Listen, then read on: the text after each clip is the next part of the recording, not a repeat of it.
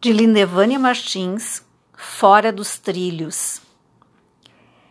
Desde que ela andasse na linha, ele disse, desde que assumisse o lar como reino, voltasse ao passado perfeito, em que não se falava em direitos, a vida seguiria seu rumo, estaria tudo bem, pois ninguém se perde em caminho estreito. E ela perguntou: bem para quem?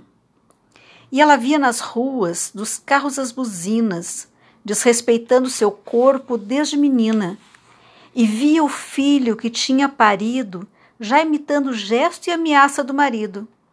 E se via ainda jovem, amarrado aos trilhos, sem vez, sem voz, o futuro rendido.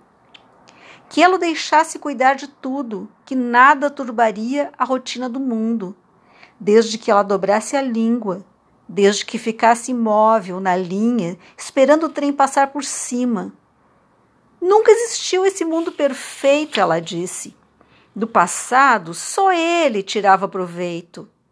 Ela nem era vista como sujeito. Abrir os olhos e não voltaria a dormir, nem deixaria amor ou medo lhe confundir.